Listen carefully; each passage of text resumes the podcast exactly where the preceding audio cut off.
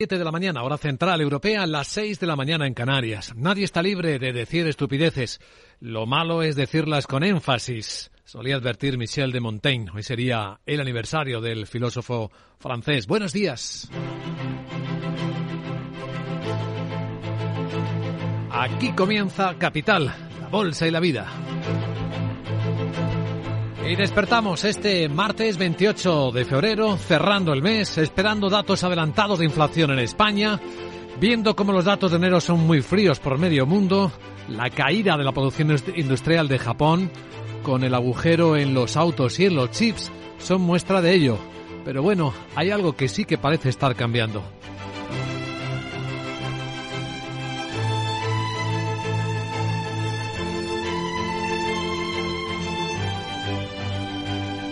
Capital, la Bolsa y la Vida.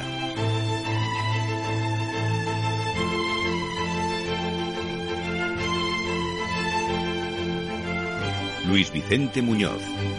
Atascos que se solucionan, fricciones que se suavizan entre la Unión Europea y el Reino Unido. Por fin, como adelantábamos por la mañana, se cierra el último capítulo abierto del Brexit, la frontera entre Irlanda del Norte e Irlanda. Alegría para el primer ministro británico Rishi Sunak. Hemos eliminado las barreras al comercio, hemos suprimido cualquier indicio de frontera en el mar de Irlanda y hemos garantizado y preservado el lugar de Irlanda del Norte en nuestra Unión. ¿Y cómo va a funcionar esta frontera de 500 kilómetros entre el mercado único e Irlanda del Norte? La presidenta de la Comisión Europea, Ursula von der Leyen, explica. Para que esto funcione, hemos acordado fuertes salvaguardas como el acceso a las tecnologías de la información, etiquetas y procedimientos de aplicación que le protegerán la integridad del mercado único de la Unión Europea.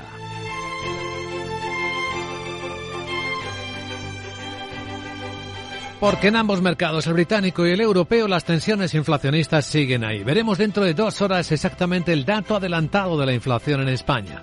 A ver si siguió produciendo un impacto y a ver hasta qué punto las medidas que ha aplicado el gobierno y en las que sigue confiando la ministra de Economía y vicepresidenta Nadia Calviño.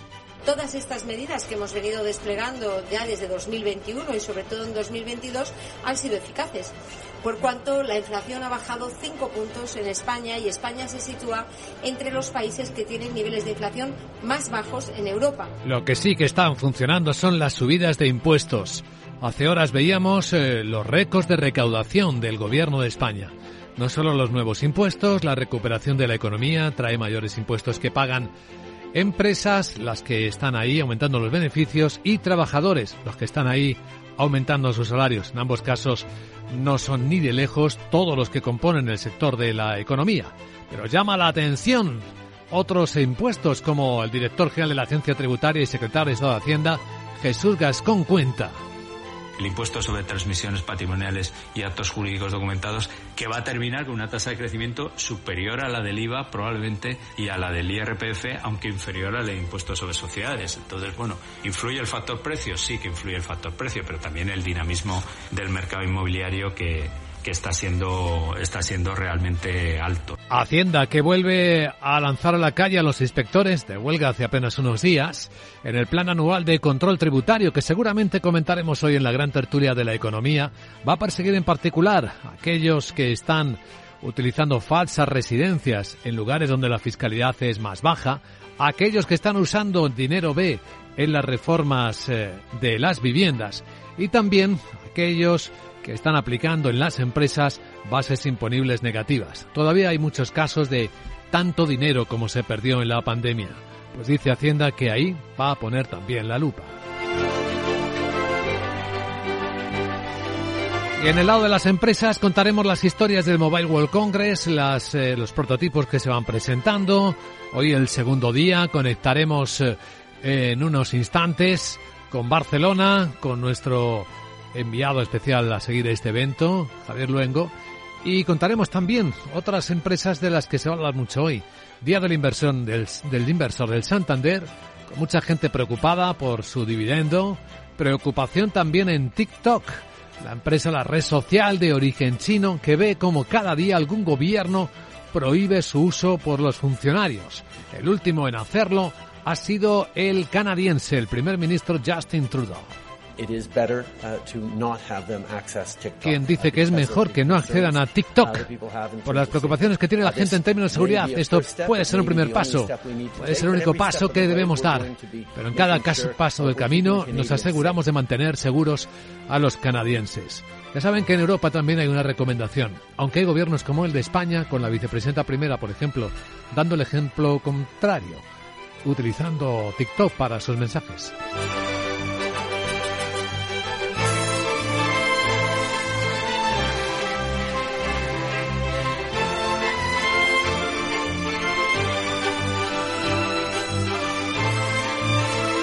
Los mercados, ¿cómo vamos a despedir el mes de febrero? Bueno, hubo un pequeño rebote anoche en Wall Street. Hay mercados mixtos en Asia. Los futuros europeos y americanos a estas horas, igual de planos que ayer. Hoy tenemos el futuro del Eurostox en 4.256 y el del SP500 en 3.989.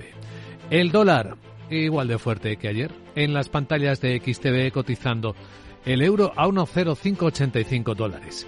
El petróleo lo mismo, la onza de oro igual, por ahí no hay ninguna novedad, la volatilidad contenida, se están esperando eventos, cosas, eh, datos. ¿Qué pasará? ¿Qué espera el mercado? Elena Domexo, directora de estrategia de JP Morgan Management para España y Portugal, nos dará su visión dentro de una hora. Porque ahora es el momento de descifrar las noticias que hoy despiertan la economía que hoy nos hablan de los cambios que se están viviendo en el mundo y que revisamos a esta hora de la mañana en Capital Radio con Miguel Samartín. Por cierto, sorpresa, ha hablado el líder norcoreano, el dictador Kim Jong-un, insta a generar un cambio radical en la producción agrícola de su país a lo largo de los próximos años. Ha sido durante un importante plenario del Partido Único destinado a mejorar el rendimiento de los cultivos y el desarrollo de las zonas rurales. Según la agencia de noticias KCNA, Kim ha pronunciado un discurso para concluir el debate durante la segunda jornada de esta reunión celebrada en Pyongyang. Asegura Kim que el principal objetivo es lograr con éxito la producción de grano este año y provocar un cambio radical en la producción, así lo ha dicho la televisión norcoreana. Kim Jong-un afirmó, dice la locutora, que el propósito principal de esta reunión plenaria es encontrar las tareas inmediatas, los objetivos y vías científicas a largo plazo con perfecta viabilidad para alcanzar con éxito la meta de producción de grano este año y lograr una transformación fundamental en la producción agrícola dentro de pocos años y sentar así bases para un desarrollo estable y sostenido. En esta segunda jornada del plenario del Partido de los Trabajadores, cuya duración se desconoce, también se ha debatido la ejecución del plan Económico Nacional y la mejora de la labor financiera del Estado, pero no se han conocido conclusiones. Entre las sorpresas de las últimas horas también la visita a Ucrania de la secretaria del Tesoro de Estados Unidos, Janet Yellen, quien le ha reiterado al presidente Zelensky que seguirá manteniendo la ayuda económica al tiempo que sea necesario. En un comunicado, Yellen ha transmitido a todo el pueblo ucraniano que no les dejarán solos y que están comprometidos a brindarle la asistencia de seguridad que necesita para defender su país. Asegura que esa resistencia no es posible sin un frente interno fuerte y estable, una economía que funcione y un gobierno que ofrezca los servicios esenciales. Según el Departamento del Tesoro, Yellen ha asegurado que la primera transferencia de 1.250 millones de dólares de apoyo presupuestario presupuestario de los 9.900 programados será efectiva antes de septiembre. Zelensky le ha pedido que medie para que puedan conseguir cazas de combate. Necesitamos el componente aéreo de la defensa antiaérea, aviones de guerra modernos para proteger el territorio de nuestro estado de terror ruso. La defensa aérea, aérea está completa cuando tiene aviones modernos. Nuestros pilotos y unidades antiaéreos están haciendo un gran trabajo. Podemos proteger por completamente nuestros cielos cuando se levante por completo el tabú de la aviación en las relaciones con nuestros socios. El gobierno de Japón ha anunciado esta noche una nueva ronda de sanciones contra cargos políticos y militares, así como un banco ruso, además de la prohibición adicional de exportaciones niponas de componentes que puedan ser empleados en la guerra. Las medidas incluyen la congelación de activos a 39 personas y 73 organizaciones en Rusia. Por cierto, Rusia ha respondido ya oficialmente al plan de paz que China presentó el viernes pasado, asegura que no ve condiciones para un final pacífico del conflicto en Ucrania. El portavoz del Kremlin, Dmitry Peskov, en su rueda de prensa semanal espera conocer, dice, los detalles finales de la propuesta, pero por el momento dice que lo que ellos llaman operación especial en Ucrania va a continuar. Estamos prestando, dice, mucha atención al plan sugerido por nuestros amigos chinos. En cuanto a los detalles, por supuesto, deben ser objeto de un cuidadoso análisis, teniendo en cuenta los intereses de todas las muy diferentes partes. Se trata de un proceso muy largo e intenso. Repetimos que por el momento no vemos ningún requisito previo para que toda esta historia se encamine en la dirección de la paz. La operación militar especial continúa. Además, el Kremlin califica de absurdo el nuevo paquete de sanciones impuesto por la Unión Europea el viernes y que apunta a 121 individuos y entidades. Otras referencias económicas, el Banco Mundial calcula en 34.000 millones de dólares el coste de los daños causados por los fuertes terremotos en Turquía. Aunque en este informe advierte de que la reconstrucción puede duplicar esa cuantía y que las pérdidas de PIB asociadas se tendrán que añadir también a ese coste. El Banco Mundial eh, prevé que en torno a 1,25 millones de personas, 1.250.000, se han quedado temporalmente en la calle por el daño a sus em, residencias. Este organismo ya anunció el 9 de febrero un paquete de ayuda inicial de casi 1.800 millones de dólares para los esfuerzos de reconstrucción y de rescate. Y alerta temprana de la comisaria de Energía Europea, Kadri Simpson, advierte de la necesidad de prepararse para los retos que planteará el invierno que viene. Después de asegurar que la Unión ha superado de forma exitosa la crisis energética de esta temporada, afirma que se ha ganado solo una batalla y que se debe seguir con el trabajo de la diversificación, el despliegue de renovables, la reducción de la demanda y el almacenamiento. Tras la primera jornada de la reunión de ministros de Energía y Transporte de la Unión, dice que el chantaje de Rusia ha fracasado. La primera jornada trató la reforma del mercado eléctrico para impulsar la independencia y sobre la que la Comisión cerró hace dos semanas una consulta pública y espera presentar ahora la propuesta a mediados de marzo. La ministra española de Transición Ecológica, Teresa Rivera, eh, prevé que se cierre mm, antes de o durante 2024. Yo creo que sería bueno que esta reforma terminara antes de las elecciones al Parlamento Europeo en mayo de 2024. Como digo, no se puede dejar abierto un tema tan importante, tan, tan relevante para los inversores como es la reforma del mercado eléctrico durante demasiado tiempo. Esto genera incertidumbre. También pienso que es muy importante conseguir el máximo consenso posible y por eso me parece que la mejor receta no es dilatar los plazos. Los países de la Unión deben decidir ahora si prolongan más allá de marzo el compromiso de reducir de forma voluntaria su demanda de gas un 15%. Y por el lado europeo, después del acuerdo sobre la frontera irlandesa que cierra el Brexit, la Corporación de la City de Londres confía en que ahora este protocolo permita mejorar la cooperación entre los sectores financieros de ambas partes. En un comunicado, el Ayuntamiento del Distrito Financiero de la capital británica espera que tras el acuerdo alcanzado entre el gobierno británico y la Unión, su país se centre en los desafíos que afronta la economía británica que durante demasiado tiempo, dice, se han dejado en un segundo plano. Palabras después de que Rishi Sunak y Ursula von der Leyen hayan anunciado ese acuerdo para reformar el protocolo de Irlanda del Norte incluido en el tratado del Brexit y del que se felicita la propia von der Leyen. Podemos estar orgullosos de haber cumplido este compromiso.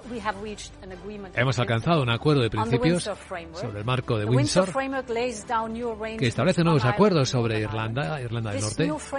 Es un nuevo marco que nos permitirá iniciar un nuevo capítulo. Prevé soluciones duraderas que ambos confiamos funcionen para todas las personas y empresas de Irlanda del Norte. Entre lo más destacado es que se eliminan los controles fronterizos entre Irlanda del Norte y Gran Bretaña para los bienes destinados solo a la provincia británica. Estos eh, productos irán por un llamado carril verde monitorizado electrónicamente por la Comisión Europea, mientras que en el rojo, con chequeos aduaneros, se mantendrán los que van a la República de Irlanda, que permanece en la Unión y en el mercado único. Según Sunak, eso elimina la sensación de que hay una frontera entre Irlanda del Norte y el resto del Reino Unido. Novedades económicas en España. El Gobierno amplía hasta diciembre del año que viene el plazo para solicitar las ayudas del programa Kit Digital. Destinado a la digitalización de pymes de hasta 49 trabajadores, el Gobierno ha convocado de momento ayudas por más de 1.500 millones de euros en tres distintas fases. Una para empresas de 10 a 49 empleados, otras para compañías de 3 a 10 y una tercera para autónomos y entidades de hasta 2 empleados. Hasta el momento hay un total de 155.000 empresas que han recibido las ayudas de este programa, entre las que han repartido bonos por un importe de 850 millones. Y en la agenda del martes, del último día del mes de febrero, vamos a ver qué tenemos. Hola Sara Bot, buenos días.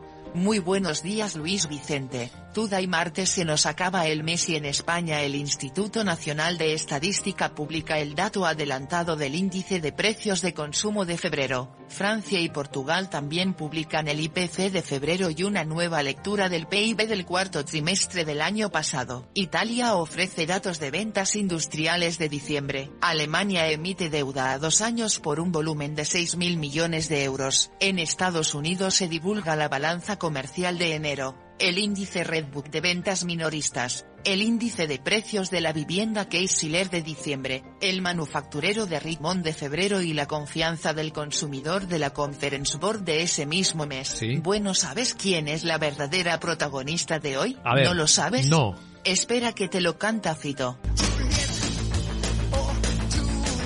¿Ya sabes quién es Juliet? Pues la borrasca que está azotando a España y que hmm. ha elevado el gasto energético y agota mis baterías. Punto. Así que te dejo, ya sabes, lo del grajo y el frío del carajo. Jeje. Sí, sí. Chao. Ponte en modo ahorro, querida Sara, efectivamente, porque hay que buscar eficiencia. Y hoy en el Mobile World Congress, ¿cómo van las cosas por ahí, por Barcelona? Javier Luengo, buenos días. ¿Qué tal, Luis Vicente? Muy buenos días. En resaca en esta ciudad de Barcelona que todavía no amanece tras la primera de las jornadas en las que gigantes tecnológicas del consumo han presentado ya los dispositivos con los que van a revolucionar, dicen ellos, de aquí a unos meses el mercado. Desde unas gafas de realidad virtual, made in China, hasta teléfonos inteligentes que superan en facturas a lo que un iPhone. Marco de reuniones bilaterales entre grandes tecnológicas, autoridades públicas para poner el broche en meses de negociaciones. Es en este Mobile World Congress, hace apenas unas horas, en el que el director de operaciones y número 2 de Meta, el español Javier Oliván, ha confirmado su compromiso de inversión con nuestro país y ha anunciado que avanzan las autorizaciones para la construcción de un centro de datos en Talavera de la Reina, en Toledo, con el que pretenden crear hasta 2.000 puestos de trabajo en este momento de recortes para estas gigantes tecnológicas. Un mobile en el que ya tenemos, eso sí, Luis Vicente, un poco más de ideas sobre los ingresos que le supone a esta ciudad de Barcelona. En un comunicado, el Gremi de Restauración de Barcelona habla de una ocupación media de los hoteles de la ciudad del 40%, aunque preguntando por las calles nos cuentan que está todo como no se veía hace tiempo, sin oportunidad para reservar y con choques constantes de la gente que se agolpa en las calles. Gracias, Javier Luengo. La verdad que todo el mundo se esmera en estas ocasiones por dar buenas noticias, pero hay veces que cuesta. Esto es Capital, la Bolsa la Vida, enseguida Capital Asia. ¿Traerías tu hipoteca a Cuchabank si te mejoramos las condiciones? Consúltanos directamente. Cuchabank, tu nuevo banco. Más info en cuchabank.es. ¿Tiene tu empresa desarrollos tecnológicos de seguridad, inteligencia y drones? Ven a Tecnosec y Dronespo, la feria para los cuerpos policiales de inteligencia y empresas de infraestructuras críticas. Expon tus productos el 26 y 27 de abril en el Pabellón de Cristal de Madrid. Infórmate en tecnosec.es. Con seguridad, tu feria. A Coruña, provincia 956 kilómetros de costa y caminos infinitos dan para mucha magia. Probé la mejor tortilla de mi vida. Parece mentira que tengamos esto tan cerca y nunca hubiéramos venido. Hay mucha magia por descubrir y la tienes muy cerca. Deputación da Coruña.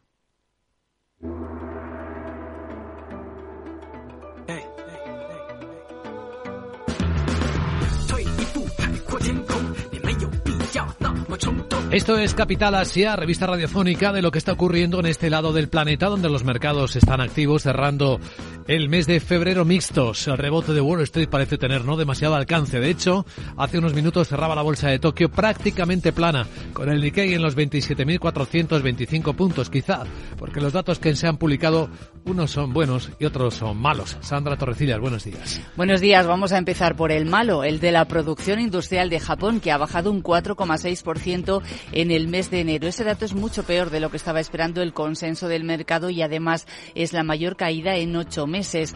La producción ha descendido sobre todo en el sector automovilístico, un 10%, en maquinaria y componentes, en aparatos electrónicos y semiconductores, eh, debido sobre todo a una menor demanda del exterior. La parte positiva es la encuesta que realiza el, Ministerio de Economía japonés entre las empresas. Ahora esperan que la producción industrial suba un 8% en el mes de febrero. Es una previsión más optimista que la realizada en un sondeo anterior. Bueno, tenemos entre las novedades eh, japonesas pues algunos elementos que echar un vistazo, por cierto. Pues sí, bueno, antes eh, se me olvidaba, he dado la, el dato negativo. El, bueno. Pero queda el bueno, ahí está, las ventas al por menor que han subido un 6,3% en el mes de enero y en este caso sí que han superado claramente las previsiones. Es, es además el undécimo mes consecutivo de expansión y el crecimiento más rápido desde mayo de 2021.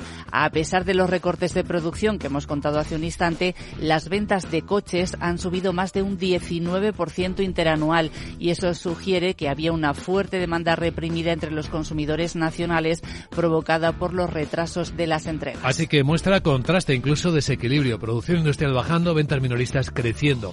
A ver los datos siguientes. De momento, en el capítulo de lo inquietante también tenemos una investigación por corrupción ligada a los Juegos Olímpicos. Sí, la Comisión de Comercio Justo de Japón va a llevar a juicio a seis empresas por presuntos amaños en las licitaciones de contratos para los Juegos Olímpicos de Tokio 2020. En esas seis empresas está la mayor agencia de publicidad del país, Dentsu, y la segunda, Hakuodo, y la firma de organización de eventos eh, Cerespo. Las autoridades consideran que estas seis empresas se confabularon con el director ejecutivo adjunto de Tokio 2020, Yasuo Moru, para manipular manipular las concesiones de los contratos. Esas empresas y siete personas, entre ellas Moru, serán llevadas a juicio por esa trama. En China, mañana por fin se levanta el uso obligatorio de la mascarilla en Hong Kong. Es una de las noticias más destacadas por los medios chinos a estas horas de la mañana. La bolsa de Hong Kong baja tres décimas, la de Shanghai dos. Vemos un rebote en Corea del Sur de tres décimas y en Australia eh, vemos las mayores subidas que no llegan ni al medio punto porcentual ¿Y tienen algo que ver con las ventas minoristas de enero? Pues probablemente porque la tasa interanual ha subido a un ritmo del 7,5% y ha superado clarísimamente las previsiones. Los consumidores han gastado más de todo, desde comida hasta ropa y calzado, y sugieren que no se han dejado intimidar por la inflación y las subidas de los tipos de interés. La demanda interna mantiene su impulso, por tanto, y el Banco Central Australiano podría volver a subir los tipos de interés la semana que viene. Capital Asia.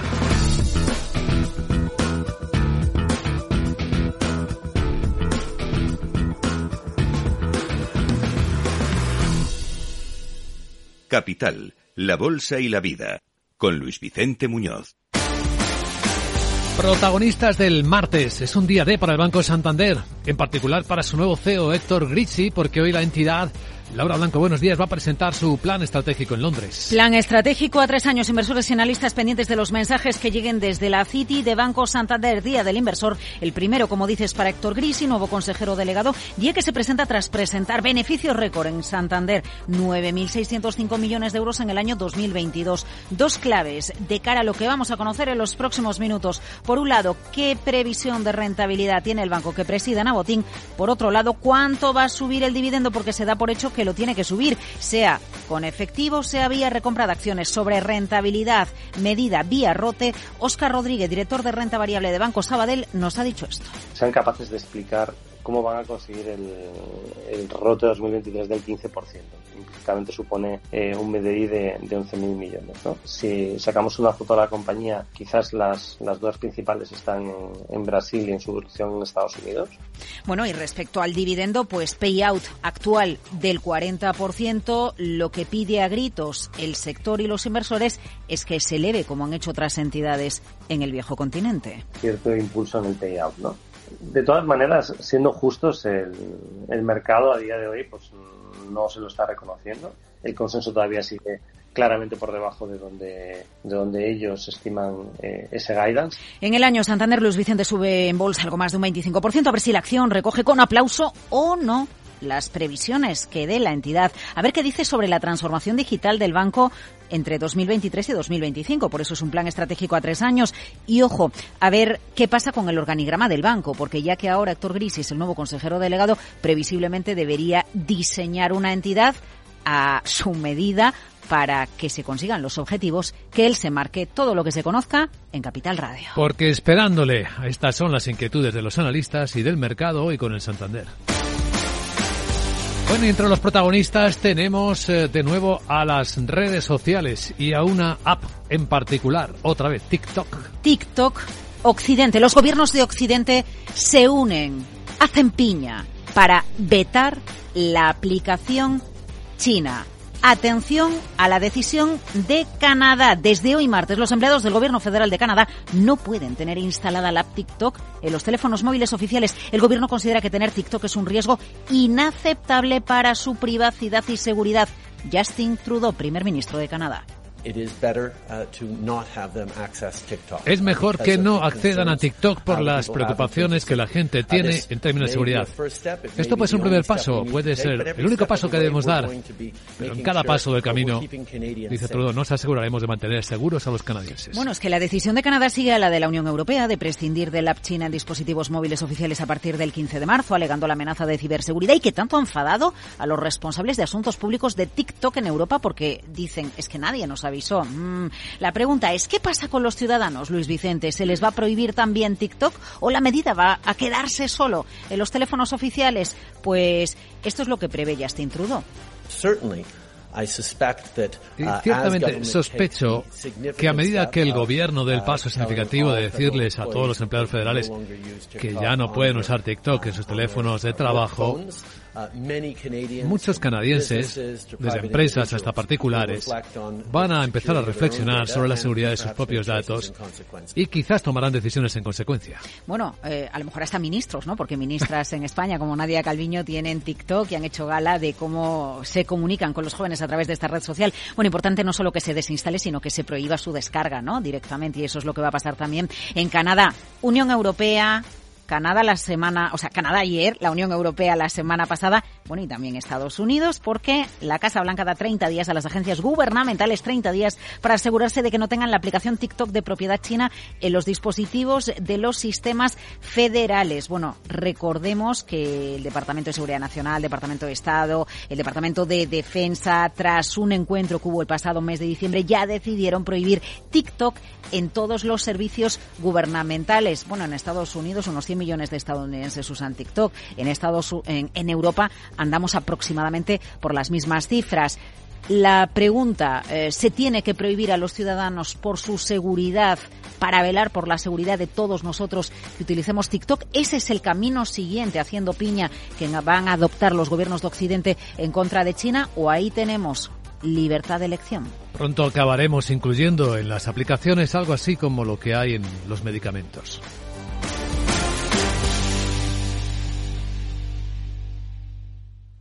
Capital, la Bolsa y la Vida, con Luis Vicente Muñoz. Y hablando de nuevo de tecnología, un Tecnobit, una reflexión sobre los puntos de actualidad con Roberto Espinosa, economista, experto en tecnología. Hola Roberto. Hola Vicente, muy buenos días. El número de empresas que se llevan su fabricación de China parece que está aumentando rápidamente. Si al principio fueron grandes nombres que parecían moverse al son de la dirección política y las subvenciones de sus gobiernos, ahora ya son todo tipo de empresas que lo hacen basado en criterios de negocio.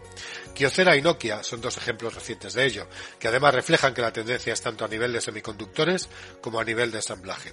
Hay varios factores que están empujando muchas empresas a replantearse su presencia en China. Las acciones de Estados Unidos han jugado sin duda un papel importante, pero también la política de cero COVID que durante meses ha creado enormes problemas a las cadenas de suministro global. Tampoco ayuda la subida de sueldos o los problemas con la seguridad y la protección de la propiedad intelectual. Además, nuevas tecnologías alrededor de la automatización y la fabricación aditiva hacen cada vez más, más competitiva la fabricación local. Por si fuera poco, la mayoría de las empresas está intentando reducir sus emisiones de forma decidida y el transporte desde China tiene un tremendo impacto en ellas. Seguramente todo esto tenga poco impacto en la economía china a corto plazo, pero sin duda su papel como fábrica del mundo está cada vez más cuestionado. La deslocalización ya ha pasado de moda. Hmm, desde luego, eso parece. Gracias Roberto, buen día.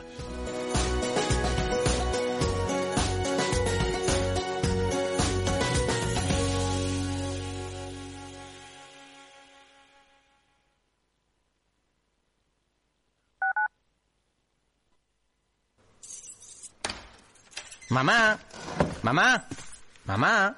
Nada que no hay manera de pillarte en casa. Se nota que moverse por Madrid ya no cuesta nada. Ahora el abono transporte para mayores de 65 es gratuito, porque hoy se sale, y mañana, y pasado. Consorcio Regional de Transportes, Comunidad de Madrid. Esto es Metro de Madrid, donde tu vida es única, porque hay muchos días que en Metro hay música, ecología creciendo cada día, nuestra energía cada vez más renovable, porque no hacerlo sería imperdonable. Hay una cosa indiscutible, es que Metro cada día más accesible Y como tu vida se mueve, deja que Metro te lleve. Metro de Madrid, Comunidad de Madrid. Información, análisis, previsiones, recomendaciones, todo lo que necesitas saber para tomar tus decisiones de inversión en Mercado Abierto, de 4 a 7 de la tarde con Rocío Arbiza, Capital Radio.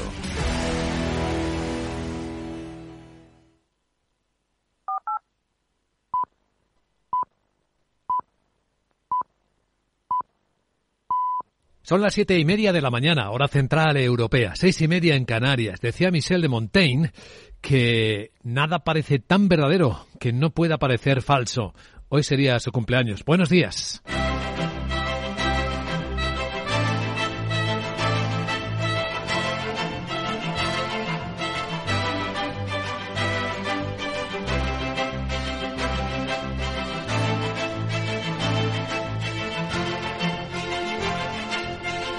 Capital, la Bolsa y la Vida, con Luis Vicente Muñoz.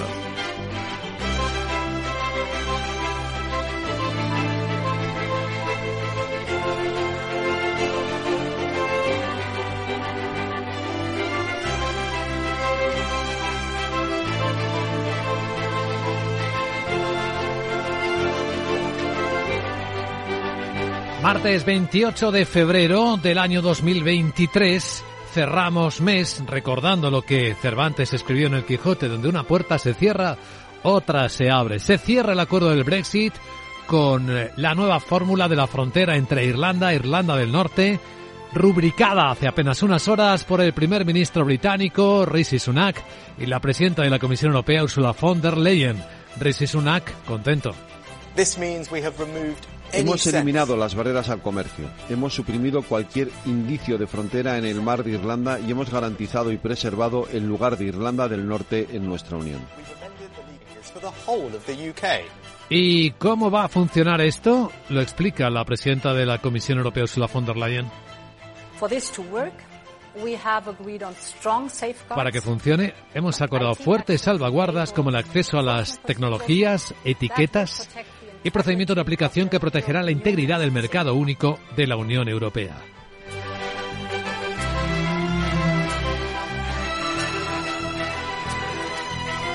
Ahora la City de Londres cree que también se posibilitará cerrar mejor las transacciones y los acuerdos financieros entre ambas partes.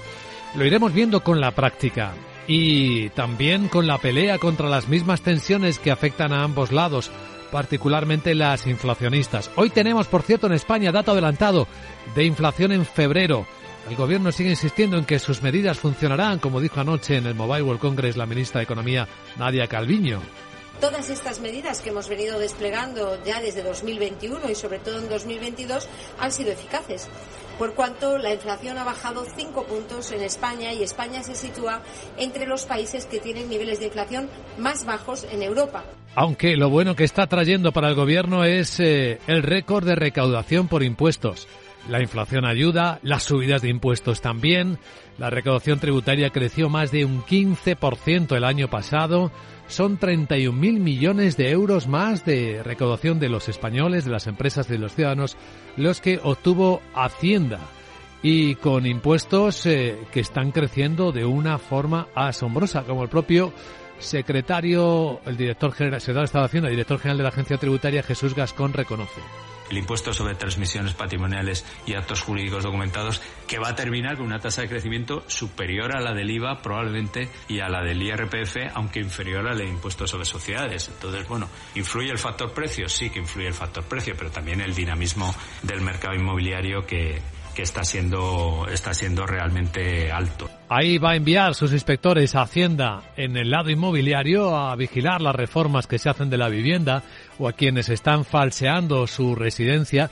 En otros países dice que hay muchos casos donde la tributación es más baja. También se va a mirar con lupa las bases imponibles negativas están aplicando algunas empresas todavía, créditos fiscales del año, sobre todo de la pandemia y del siguiente, años en los que muchas empresas perdieron mucho dinero, eh, hasta el punto que hay muchas que todavía se considera que pueden estar zombies.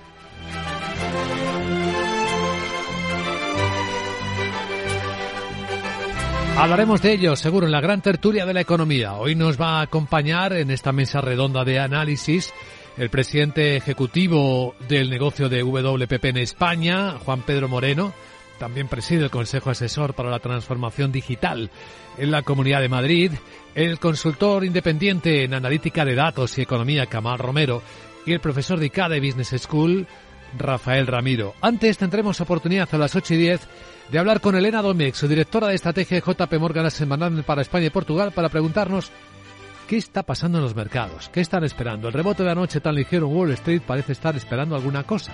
Y los futuros del mercado europeo y del propio americano están igual que ayer a estas horas, planos. El Eurostox en 4.257, el SP en Estados Unidos en 3.990, ni siquiera ha recuperado los 4.000 psicológicos. El dólar sigue fuerte, las pantallas de XTV se cambia un euro por 1,0590 dólares. El precio del petróleo estable, con el barril West Texas en 76 dólares 10 centavos y la onza de oro con ligera corrección en 1.821 dólares.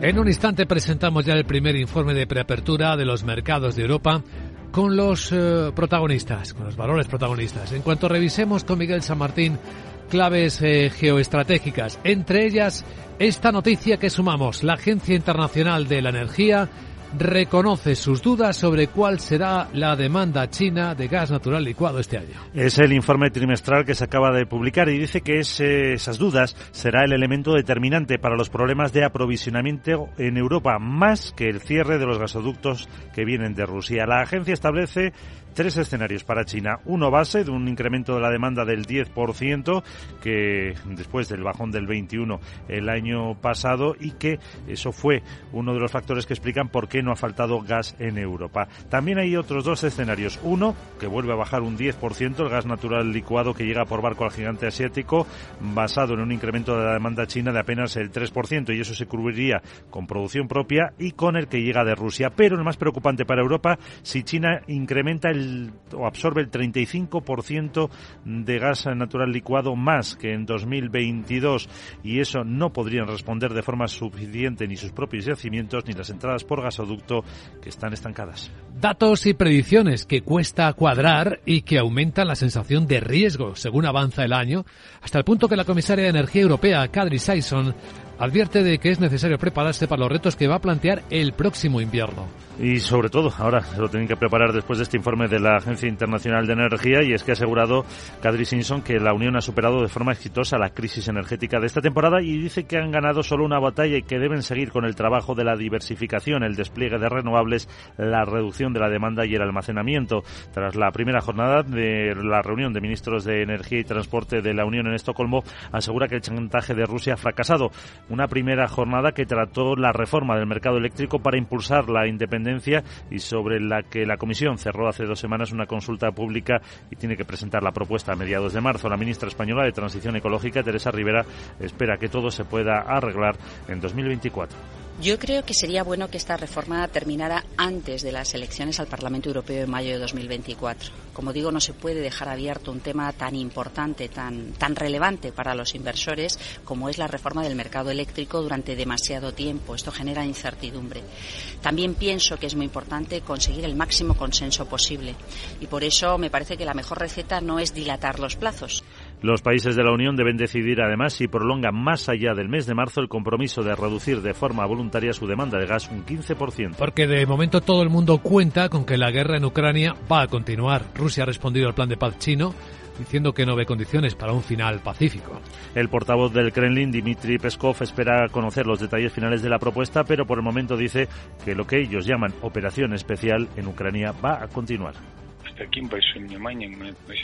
Estamos prestando mucha atención al plan sugerido por nuestros amigos chinos, dice Peskov. En cuanto a los detalles, por supuesto, deben ser objeto de un cuidadoso análisis teniendo en cuenta los intereses de todas las partes diferentes. Se trata de un proceso muy largo e intenso Pero repetimos que por el momento no vemos ningún requisito previo para que toda esta historia se encamine en la dirección de la paz y la operación militar especial va a continuar. Además, el Kremlin califica de absurdo el nuevo paquete de sanciones impuesto por la Unión que apunta a 121 individuos y entidades rusas. Japón también ha anunciado una nueva ronda de sanciones contra cargos políticos y militares y también contra un banco ruso esta noche, es una de las noticias.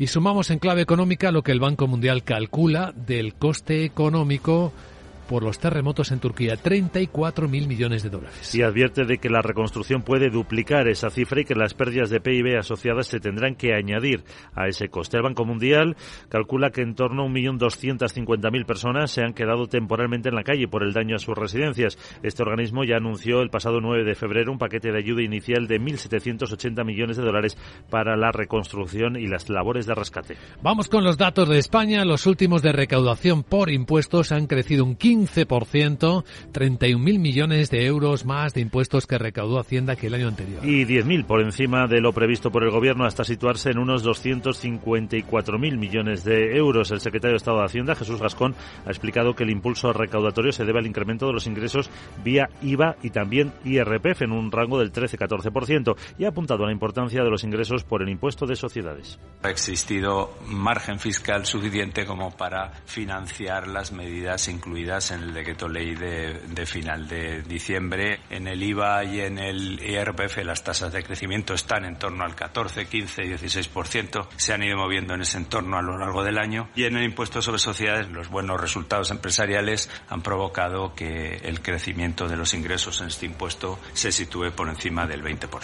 En lo que se refiere a la recaudación de los nuevos tributos a empresas energéticas del sector financiero, lo cifra en 1.455 millones. El primer pago abonado este mes de febrero. De cara a 2023, ha reconocido Gascón que todavía es pronto para hacer proyecciones, pero sí ha adelantado que es harto improbable que se sitúe la recaudación en los niveles que hemos visto en el 21 o en el 22. Por cierto, el Gobierno ha ampliado, va a ampliar hasta diciembre de 2024 el plazo para solicitar las ayudas del programa Kit Digital. Destinado a la digitalización de pymes de hasta 49 trabajadores, el Gobierno ha convocado de momento ayudas por más de 1.500 millones de euros en tres fases. Una para empresas de 10 a 49 empleados, otra para em- compañías de 3 a 10 trabajadores y una tercera para autónomos y entidades de hasta 2 empleados. Por el momento, 155.000 empresas han recibido en España las ayudas de este programa, entre las que han repartido bonos por un importe de 850 millones. Agenda del martes. Hola, Sara Bot, ¿qué nos traes? Muy buenos días. Muy buenos días Luis Vicente, te recuerdo que es y martes que hace mucho frío para los simples humanos como vosotros y en España el Instituto Nacional de Estadística publica el dato adelantado del índice de precios de consumo de febrero.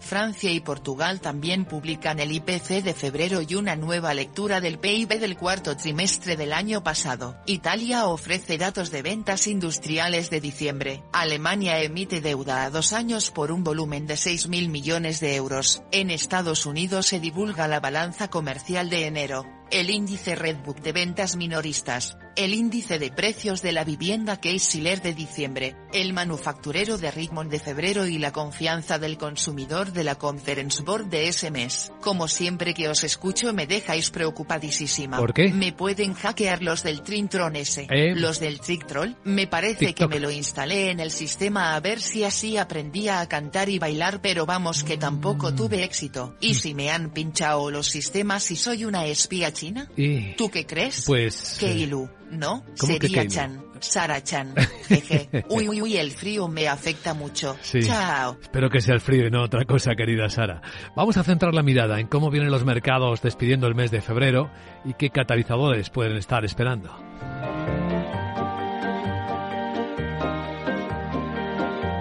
Capital, la Bolsa y la Vida, con Luis Vicente Muñoz.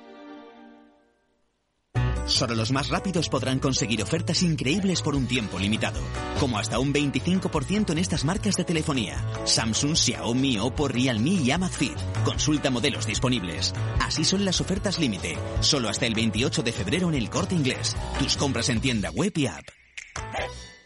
En Darwinex hay más de 100 millones de euros buscando traders con talento. Ya hemos pagado más de 4 millones en comisiones de éxito. Si te tomas el trading en serio, únete a Darwinex. Capital en riesgo. Datos actualizados el 16 de septiembre de 2022. Somos una comunidad que no necesita filtros. con seguidores de todas partes del mundo. Somos una red social unida, una tierra que avanza, que crea y que cuida, con amigos que van mucho más allá del tiempo real. Una comunidad orgullosa de estar muy conectada con nuestra manera de sentir y nuestra manera de vivir. Feliz Día de Andalucía. Esta es tu comunidad. Un mensaje de la Junta de Andalucía.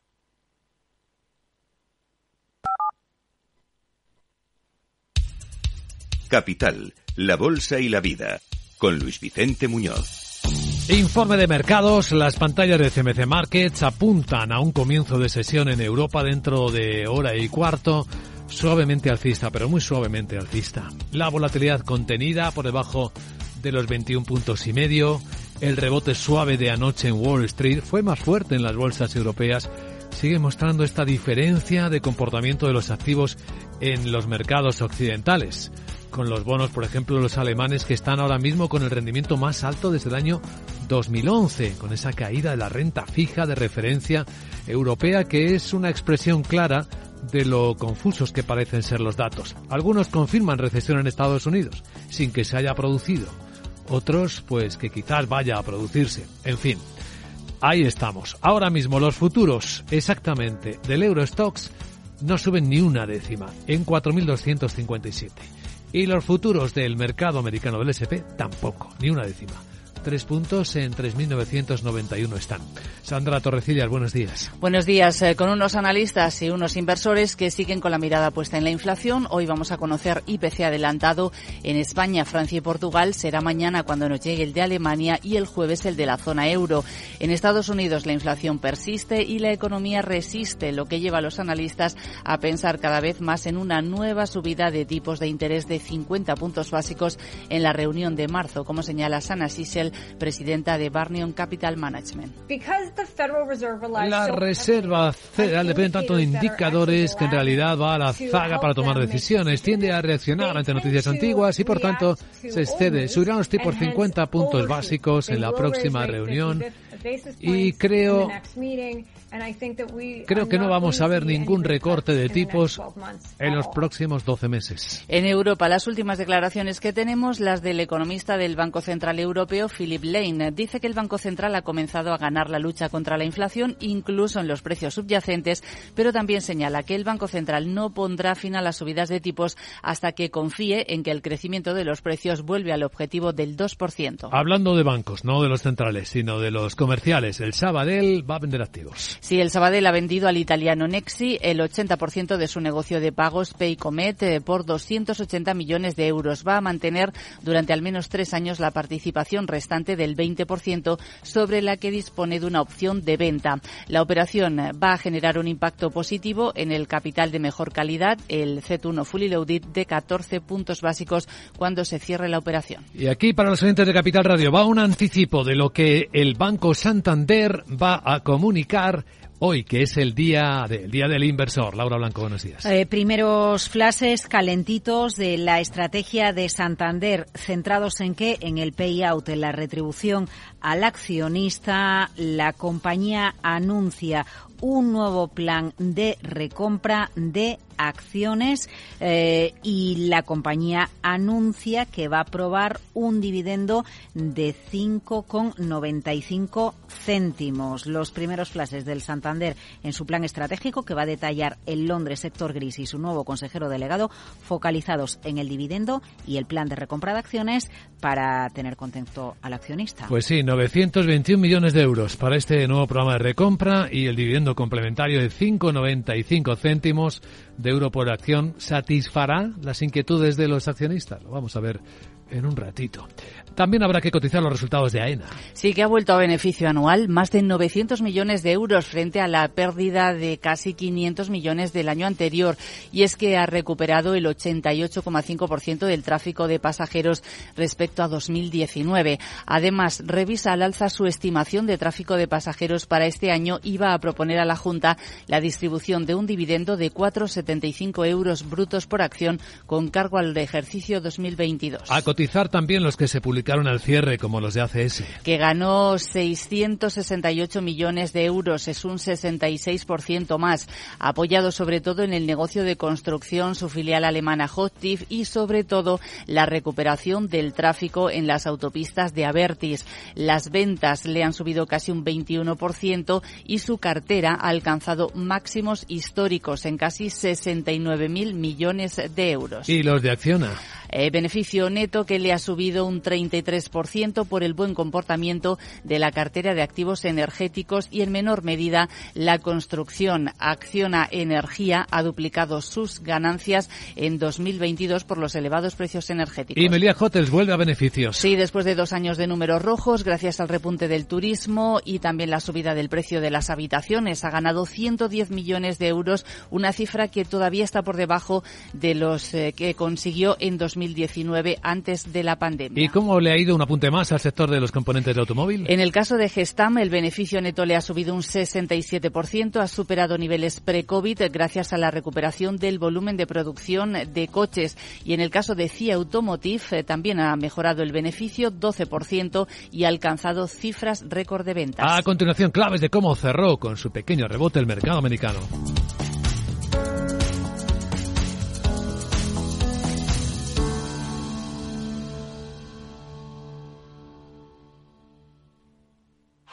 ¡Vaya acción! ¿La has visto? ¿Qué acción? Una acción gratis. Ahora consigue una acción gratis por hacerte cliente de XTB y descubre cómo se siente un inversor en bolsa. Descarga la app de inversión de XTB, hazte cliente, haz tu primer depósito de cualquier importe y disfruta de tu acción gratis para empezar a invertir. Invertir implica riesgos. Términos y condiciones de la promoción en xtb.com.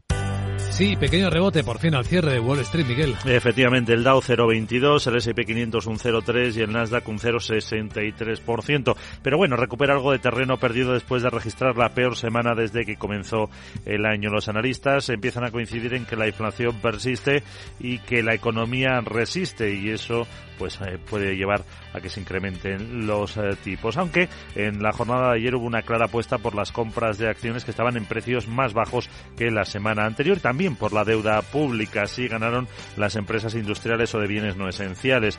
Eh, destacó el avance de Caterpillar del 1,6%, Boeing un 1,17%, JP Morgan un 0,87%, descenso para Walgreens del 1,15%, Intel un 0,95%, Valmar del 0,72% en el S&P 500 a la cabeza Union Pacific que subió más de un 10%, en Face Energy casi un 6% y otra empresa SolarEdge, otra empresa de energía solar que subió también casi un 6%. El farolillo rojo, This Network, que se dejaba más de un 8%, o Lumen Technologies, una empresa de, tecnología de iluminación que se dejaba un 4,5%. El petróleo por encima de los 75 dólares y medio el barril de West Texas y ojo, la rentabilidad del bono estadounidense a 10 años bajó un poquito, pero está en el 3,93%. Y ahora a continuación vamos a ver cómo está acercándose al cierre el mercado de Asia.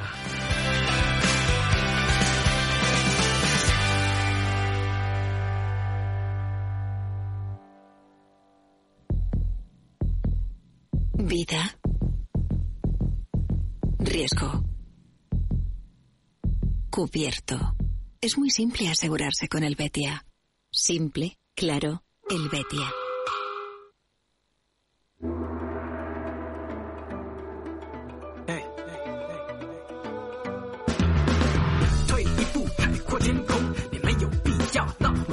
Bueno, Japón ya cerró con el índice plano después de un dato frío y otro caliente. El frío, la producción industrial, que con una caída del 4,6% en enero marca un mínimo de 8 meses.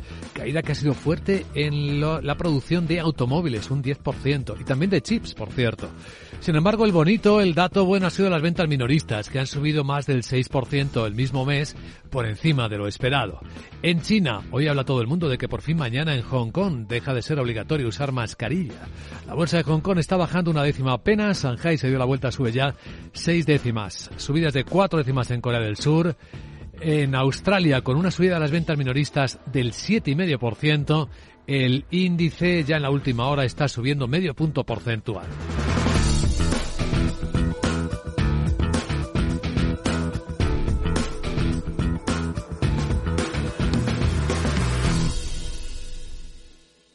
Somos una comunidad que no necesita filtros, con seguidores de todas partes del mundo Somos una red social unida. Una tierra que avanza, que crea y que cuida. Con amigos que van mucho más allá del tiempo real. Una comunidad orgullosa de estar muy conectada con nuestra manera de sentir y nuestra manera de vivir. Feliz Día de Andalucía. Esta es tu comunidad. Un mensaje de la Junta de Andalucía. CaixaBank patrocina este espacio. Y ahora un vistazo a la prensa financiera. En Financial Times, eh, la Unión Europea y el Reino Unido alcanzan el acuerdo del Brexit en Irlanda del Norte, con el primer ministro Rishi Sunak elogiando este nuevo capítulo en la relación con Bruselas después de reunirse con la presidenta de la Comisión en la capital británica. Cuenta el diario cómo cambia el marco de Windsor los acuerdos comerciales de Irlanda del Norte y se espera que esta vez sí funcione después de meses de idas y vueltas, de incumplimientos y de tensiones con los socios europeos. El diario también cuenta que Tesla impulsa a la compañía de baterías de Corea del Sur con un pedido de cátodos de 2.900 millones de dólares. Que Murdoch reconoció que algunos anfitriones de la Fox respaldaron afirmaciones electorales estadounidenses que eran robadas o no confirmadas. También cuenta que el Congreso de Estados Unidos va a examinar las operaciones de empresas norteamericanas en China y que JP Morgan ha reducido la ponderación de China en el nuevo índice de bonos de Asia eh, propuesto en su estrategia. En Estados Unidos, Wall Street Journal cuenta que la Casa Blanca reconoce que no hay consenso sobre el origen del COVID. Y eso que se han publicado durante las últimas horas algunas filtraciones sobre que probablemente habría sido liberado por error o por accidente de un laboratorio chino. Cuenta el diario americano que las acciones están subiendo a medida que van avanzando también los líderes tecnológicos y que mm, es la hora de comprar bonos. En otro análisis, que los inversores que abandonaron correctamente los bonos cuando los rendimientos eran estúpidamente bajos deberían volver a añadirlos como eh, peso importante en su cartera, dice el diario americano, que habla también de Indonesia. Dice que demuestra que es eh, posible domesticar la destrucción de la selva tropical. La invasión de plantaciones de aceite de palma se ha reducido drásticamente gracias a una combinación de órdenes del gobierno, boicots de empresas de productos de consumo y cierto activismo ambiental. En los diarios económicos españoles, ¿qué temas se destacan? Guillermo Luna, buenos días. Muy buenos días. En cinco días leemos que los depósitos sufren en enero el mayor desplome de su historia. Las entidades pierden 13.180 millones de pasivo en enero ante la oferta de letras y fondos. Christine Lagarde urge a las entidades a retribuir mejor el pasivo al hilo de la subida de tipos. Además, choque entre Repsol y la CNMV por el impuesto energético. El supervisor rechaza imputarlo a 2022. Y en el marco del Mobile World Congress que se celebra estos días en Barcelona, Payete pide a los gigantes de Internet una contribución justa por el uso de sus redes. Las grandes telecos se alían para abrirse a los desarrolladores. El capital riesgo busca crear un gigante de los gimnasios low cost. MCH vende AltaFit con McFit ya en el mercado. Y Hacienda vigilará la falsa residencia fiscal en países y comunidades autónomas, mientras que las divisas digitales tendrán un límite máximo por cada ciudadano. En el economista.es, el rally del Euribor duplica las renegociaciones de hipotecas, las operaciones de cambios en condiciones suben del 2% al 6% en nueva concesión. Y Europa le recorta a Estados Unidos un 20% de rentabilidad en el último año. Desde el 8 de marzo del 2022, los mínimos del conflicto entre Rusia y Ucrania en el Eurostock 50 rebota un 21% y el stock en un 12%. Frente a ellos, el Wall Street retrocede un 4% desde entonces. Entrevista con Susana Solís en El Economista, la miembro de la Comisión de la Eurocámara, dice que Moncloa nos dio muchos datos de los Next Generation, pero todos ellos son ininteligibles. España, por su parte, destina un 45% menos a las familias que la media de la Unión Europea. La nueva ley suma 622 millones en esa partida. Por su parte, el Banco Europeo de Inversiones eleva en 15.000 millones las inversiones en renovables. Eh, lo más destacado en expansión, las Teleco buscan aliarse a las Big Tech para explotar la red. Crean Oper Gateway para desarrollar un estándar único a la carta.